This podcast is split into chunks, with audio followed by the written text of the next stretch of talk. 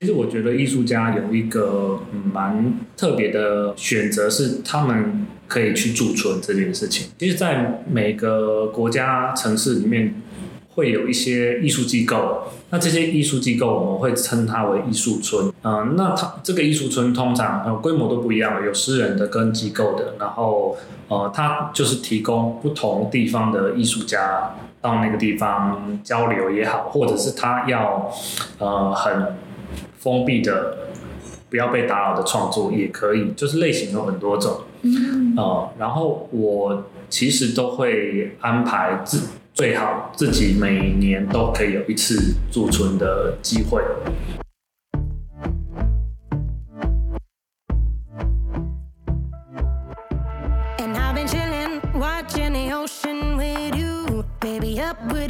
嗨欢迎来到 bndlab 我是主持人 kathleen 你还记得二零一八年台中花博那座夺眼的艺术装置《聆听花开的声音》吗？或者你有参加今年的白昼之夜，体验台北城的文化艺术盛会呢？这些作品背后的设计团队豪华朗基宫，是由四位专长背景不同的大男孩所组成，在各个艺术设计展出中都有他们的踪迹。上一集，团队成员志健老师跟我们分享了豪华朗基宫这些年做的有趣的事情。这集他将继续跟我们分享四个专业背景不同的艺术家究竟是如何与彼此以及团队成员以外的人合作，也会谈谈艺术创作者的维生之道和在各国驻村的经验。那就让我们开始今天的节目。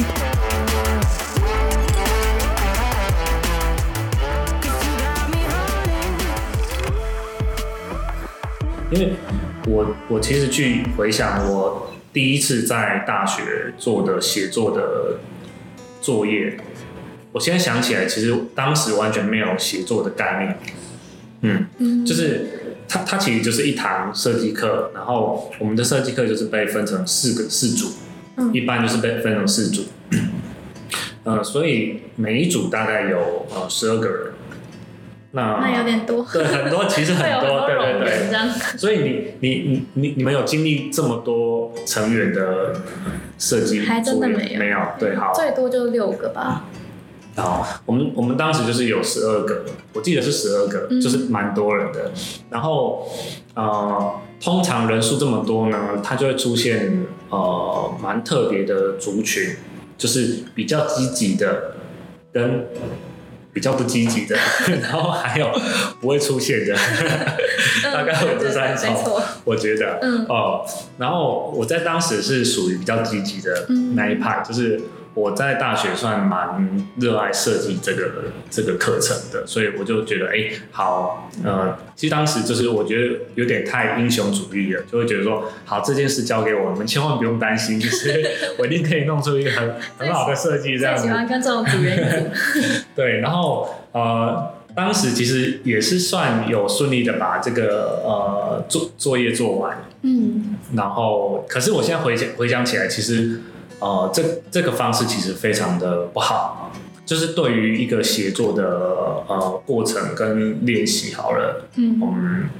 现在去想，其实它有很多部分可以检讨，类似说，当时我根本没有去思考说，哦、团队其他人他们呃想要对，想要参与多少设计，他们在这一个呃作业里面，他们想要学习到什么，这个东西都没有在呃前期被聊到，嗯导致说他就是只有少数几个人在很很用力的把这件事情做完。我觉得这个这部分是比较可惜的，然后甚至说在这个设计上，我完全没有去思考预算这件事情。那到最后，呃，类似说我们评图，老师觉得这个设计很好，过了，那它就要被执行。但是当它要被执行的时候，我们就才发现说，哎、其实他要花很多钱。哦，对，等于说，呃，同组的人大家要去 share 那个呃预算嘛。对，其实，在那一那一次的制作，我觉得花了蛮多钱的。我现在想起来，其实有点对不起其他成员，就是但是大大家还是默默的，就是付了嘛。嗯，嗯了解。就其他成员可能不想要投入这么多的金钱进去，这样。对，我其其实我觉得那时候我有点没有那么贴心的去思考这件事情。嗯对我当当时就觉得说，然后我也觉得这设计很好，我们就把它做出来吧，这样。哦，我了解。就跟我们班有些人就会想要把这个就是东西做得很好，是那种一样的是就是心态。就是这件事情也没有一个绝对对的方法，嗯可是我觉得它必须被沟通。对，嗯就其实大学的时候，很常会听到别人抱怨说又遇到很雷的组员啊，或是哦怎么样。但其实如果前期可以，嗯，沟通一下彼此，就是想要学到什么，就是因为我像我自己是会在遇到没那么有兴趣的题目，或是觉得大家不在意的时候，我就会想要放掉的那种感觉。但是如果像是我们有一堂课是设计方法，然后那个老师蛮有趣的，帮我们做一个前测，然后每个人都有，就是像是导演，然后研究员、设计师，就每个人的个性都适合担任团队中的不同职位，然后我们再把团队中的导演叫出来，然后选其他组员这样子，哦，然后我就觉得蛮蛮有趣的，嗯。就是呃，就是而且他人数是就是刚刚说的六个，然后我就觉得在六个人之中比较好当一个团队，就是当十二个人的时候，你真的很难很难去达到每个人想想要的要求吧，我觉得。对，可是我觉得这个是在你们未来进到呃职场，还是还是蛮有机会遇到这样子规模，甚至更多。你要做一个真的建筑的案子，它的规模可能远远会超过这个数数字，所以嗯呃，我觉得。嗯，可能一步一步你们去练习怎么样协作，然后从大到小，它就是需要累积的。嗯，对。那像你们团队，他个性上啊，或是目标上，不会就是有不一样的地方。如果这个团队今天要做的东西，或者朝的方向渐渐跟自己想象期待的不一样的话，你们会怎么处理？嗯，好，我我像我们我们最近的合作方法已经调整到一种大家一起讨论概念。当这个概念呢，它被大部分人同意的时候呢，我们就会以这个概念为主，就是它其实就是定案的。嗯然后，嗯，当它定案之后呢，我们会去思考说，好，这个概念、这个形式最适合我们三个谁去主导这件事情。我们会有一个主持人。那哦，当这件这这件事假设是我主持的话，那我就必须去规划说我要怎么呃分配我的战力。类似说，假设这这个装置它还是有机械的部分，我可能需要耿华来协助，嗯，那他就会负责呃设计机械结构这一部分。嗯那如果里面有关于音乐的部分，我可能就需要 Queen 来协助。对，但是会变成说以我为主的一个协作结结构。嗯嗯，我们现在的合作比较偏向这个这个方式，所以嗯，也许在那个我其实我们都会尽量在前期的那个概念是三个人都可以有共识。共同参与这样。那我看你们有一个定期的调频会议，可以跟我介绍一下那个是？好，因为因为它比较是一个嗯工作方法跟嗯工作行为的一个呃有点像是批判吧。应该好，应该说讨论了，就是调频会议这个这个词呢是呃 Queen 定的，对，嗯。因为他学音乐的嘛，他对于声音这个这个东西他最敏感，他觉得说呃我们就是要一个这个这个这个讨论就有点像是呃那个对讲机，你必须调到对的频率，你才有办法跟对对方对话。或是像是钢琴要定期找调音师来调这种啊。呃，对，所以这个名字就这样来的。嗯但是它的内容其实就是我们可能一年会有一次的呃检讨会议。那这检讨会议它其实非常的血淋淋，就是我们就是必须摊开来呃讲，他希望对方怎么改进，让这个团队会更好，然后或者是团队应该要走往哪一个方向会比较好。哦，对，我觉得这样很不错哎，就是因为有时候会闷在心里不对讲。这个过程就是可能有的人会讲到哭啊什么的都都会，嗯，但是它是一个蛮好继续往前走的一个方式。嗯，好酷。关于协作这件事情，就是如果是在跟商业啊，或是跟嗯，不管是主办单位啊，或是那种工厂接洽的时候，他们一定会有一个预计的，像是嗯他们的目标在吧，就是他们希望可以达到的效果或是什么。但是艺术这件东西是不是很难被衡量？那这个时候要怎么说服他们说我们可以做到怎样？所以你们要给我们多少预算之类的？嗯，好，我就跟跟企业合作，或者是说像刚刚讲到《聆听花开的声音》这这件作品，好，嗯它一开始有一个有有一个明确的预算，可是我们在思考这件作作品它应该呈现的条件跟它的任务可能会远远不够的。那当当时其实我们已已经先有一个、呃这个作品，我们觉得最理想的一个呃呈现方式。那我们当时就必须说服市政府，等于说让他们理解说，呃，这是一个呃博览会的规规格，嗯我们必须做，你们你们要求我们做的是一个有点像地标的作品。那地标这件事情，它象征就是它的精神意义。一个博览会，其实你必须代表，你必须创造出可以让人家看到你在当下，它可以代表这个国家的呃任何的战力，类似像科科科技的科学的战力，嗯然后呃文化的战力也好，这这些面向你怎么样透过一个作品被看见？所以当时我们呃必须让对方可以理解，你必须做到这个高度，那我们才我们才对得起说我们来参与这个任务。对，所以在在彼此都认同这件事之后呢，它就不会只是单方面我们的事情了，而是彼此的要完成的一一件事情。所以呃，等于说市政府也非常协力的帮我们找到很多呃可以相关协作的呃企业单位，然后才把这件事情完成。所以呃，我觉得蛮重要的一件事是跟呃业主做一个蛮很清楚的沟通，是一我我觉得这是一个最重要的事情。但是沟通呢，它往往就又是另外一个能力了，就是对我刚刚想说，就是其实要说服对方，这是一件很困难的事情。他们对有时候不会懂说为什么要把这个东西做的这么复杂，他只是想要做一个艺术诶一个地标在那边，然后可以呈报上级说我们有做这件事情就好了。我觉得，如果是对于公家机关而言，有可能遇到的是比较呃消极的这些承办人员，他们只是想把事情结束。嗯那呃，我觉得一个方式是你怎么样在网上对到一个更决更有决定权的这个他的长官去做沟通，我觉得这是一个比较对的方法。嗯，而不是一起一起消极这件事情。对然后很了解，就是去找那个最终决定的 boss，就对，然后还有一个重点就是沟通能力这件事情，我觉得是呃设不管是设计师也好啦，艺术创作者也好，是一个蛮需要被训练的一件事情。嗯嗯，因为呃，你你你做的事情毕竟就是在传达一个概念嘛，那这个传达语言也是一件事情，怎么样透过语言去让对方呃同意认同这件事情，或是感受理解这件事情，呃，我觉得它是设计师一个蛮重要的训练，就是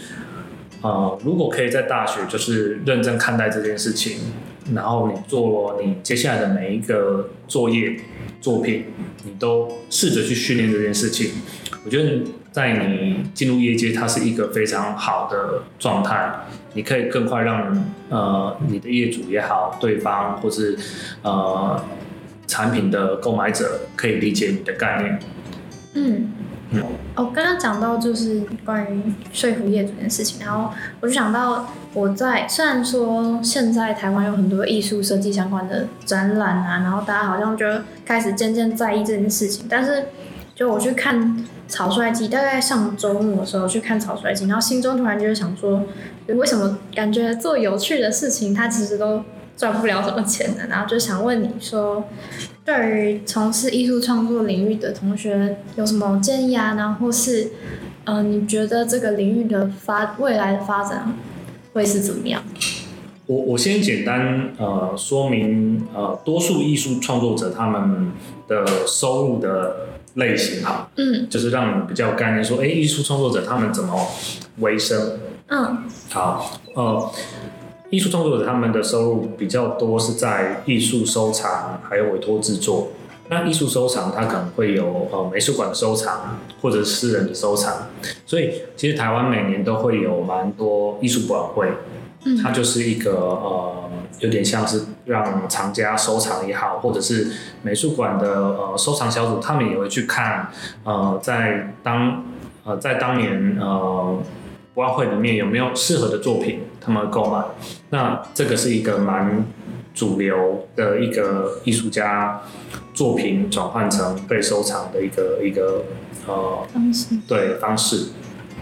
然后呃，委托制作呢，它也会有分私人的委托或者是展览的委托，呃，还有公共艺术。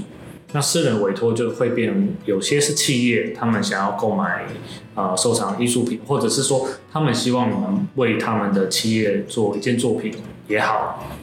呃，或者是在他们墙上要做一个涂鸦作品，那也是一个委托制作。嗯，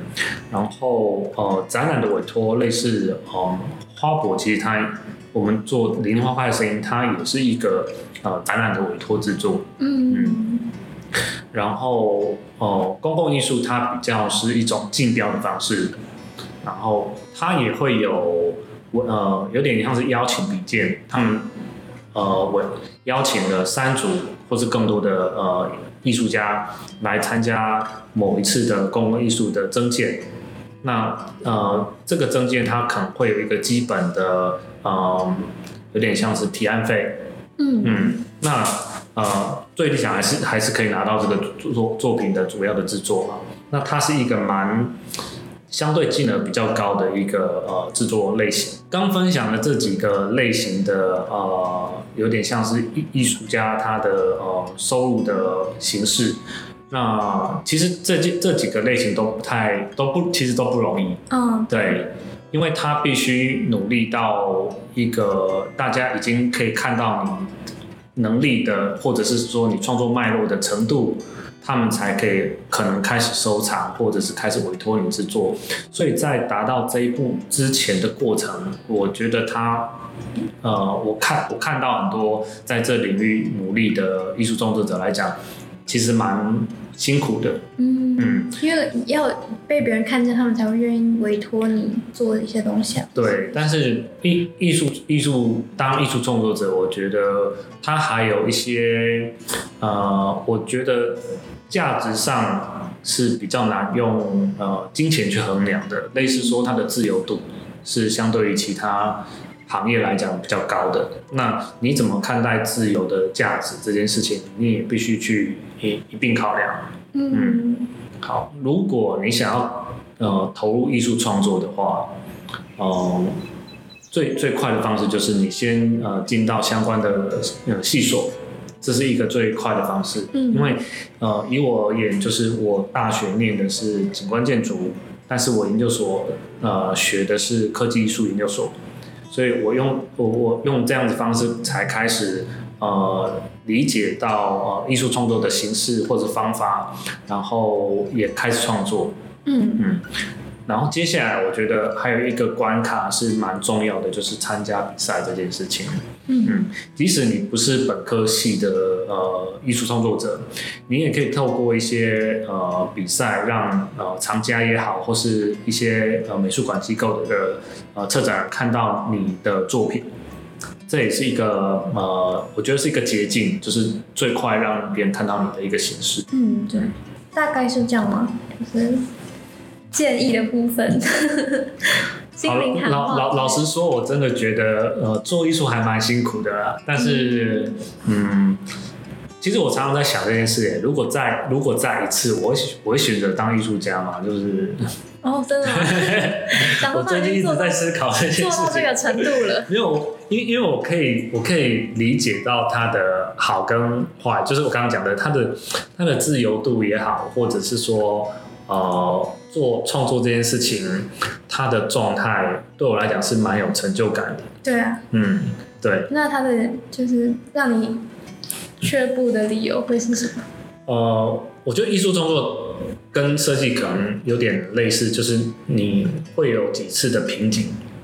就是你你也想不出一个呃好好好好的对好的东西，然后你可能卡关了。然后在当下，你就会思考说：，哎，你艺术创作是不是真的如你想的那么可以带来成就感？像是我们在讲公社的时候，就是他会需要一直去学新的东西，因为我们每次设计的主题都不一样嘛。那你做完一个作品，然后等于是你就再从头开始，你要重新开始。我们设计完呃摩托车之类的，然后就开始研究运动用品，然后就是一个很重新开始的感觉。然后一开始一定是会有挣扎，但是做出来其实就是终究是成就感蛮大的这样。是，但 好，我我自己的啊，我自己可能会比较偏向完美主义，就是当作品做完的时候呢，呃，我觉得会一一定会有一定程度的成就感。可是当在可能过不久之后，你就开始在思考这件作品它。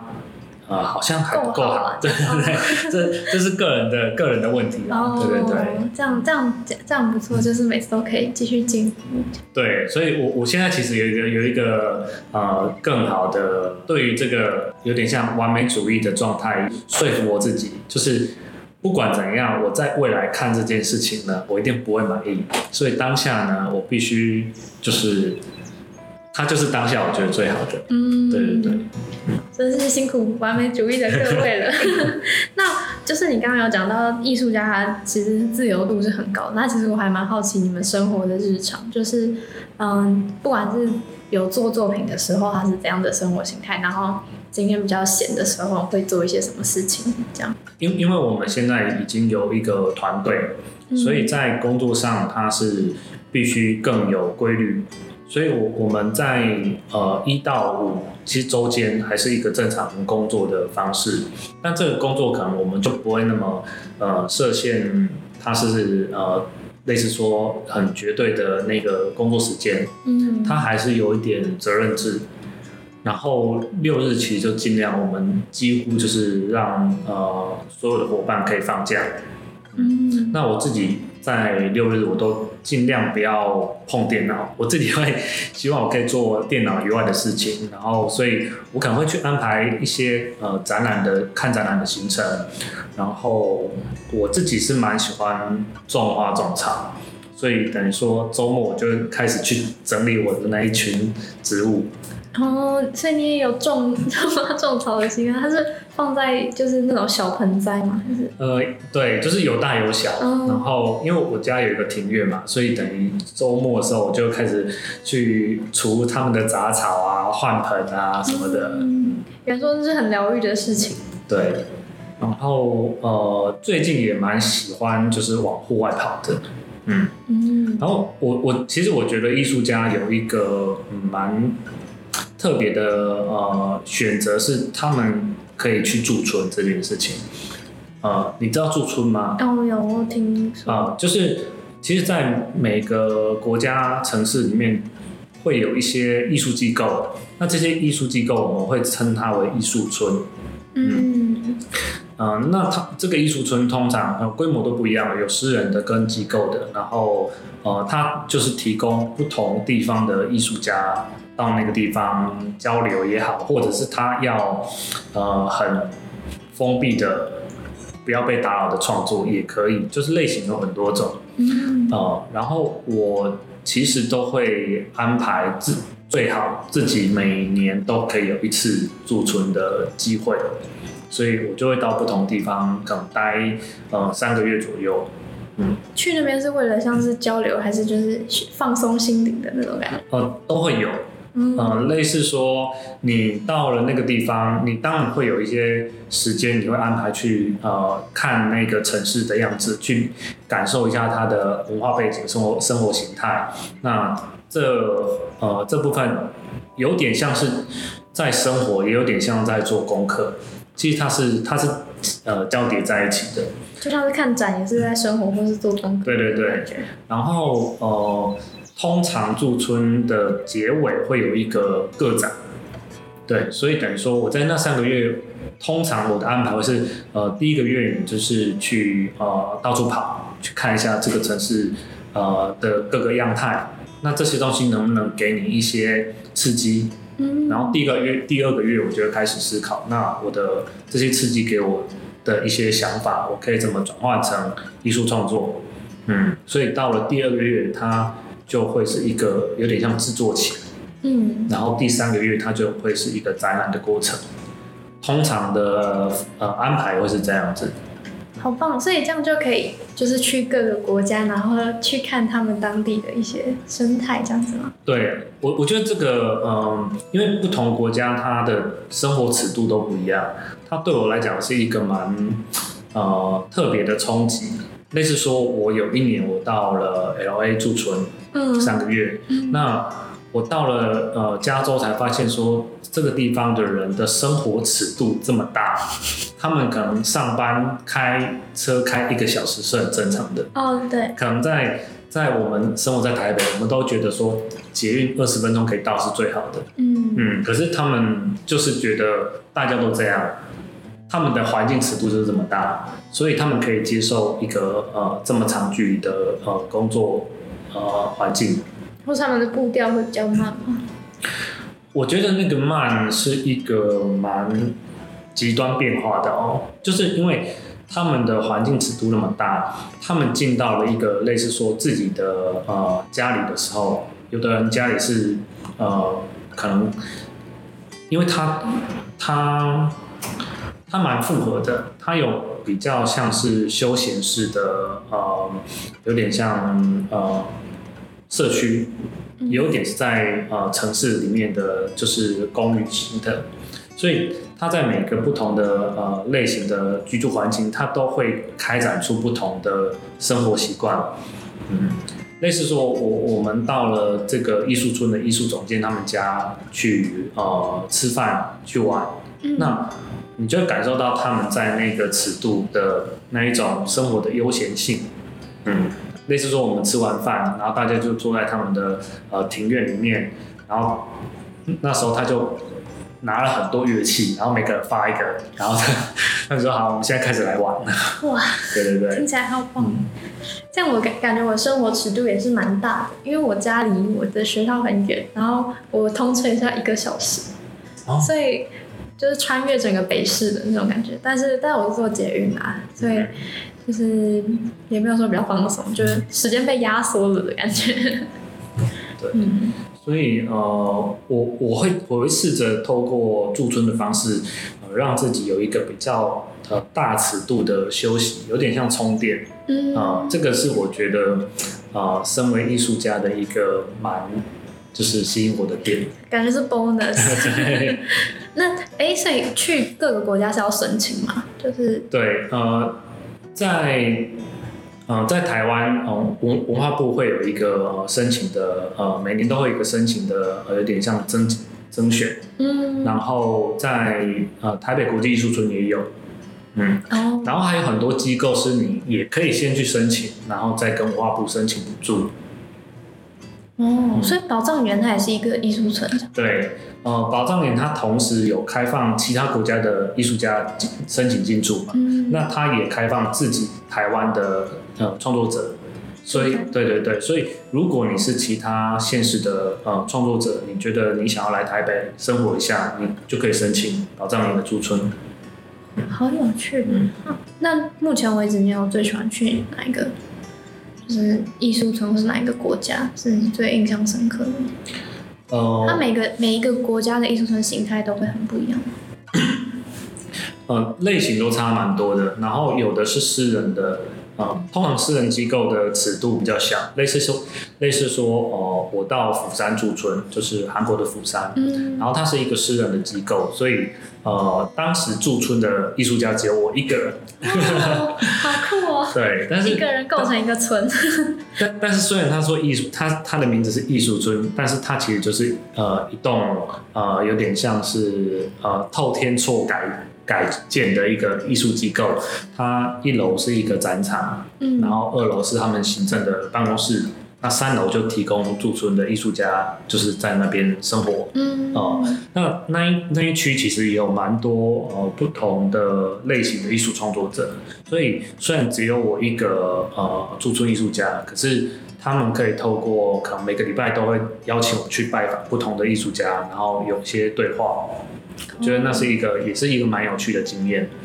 然后在刚讲到的，在 L A 的驻村是呃我蛮喜欢的一个词，就是经验。嗯因为它在尺度上跟台湾的生活差异蛮大的，嗯然后它又是在那个海边，所以是一个我觉得你要放松也可以很快的达到那个呃状态，然后你要去呃市区看展览，也有很多展览艺廊，是一个很快可以享受不同类型的充电跟放松的一个驻村经验。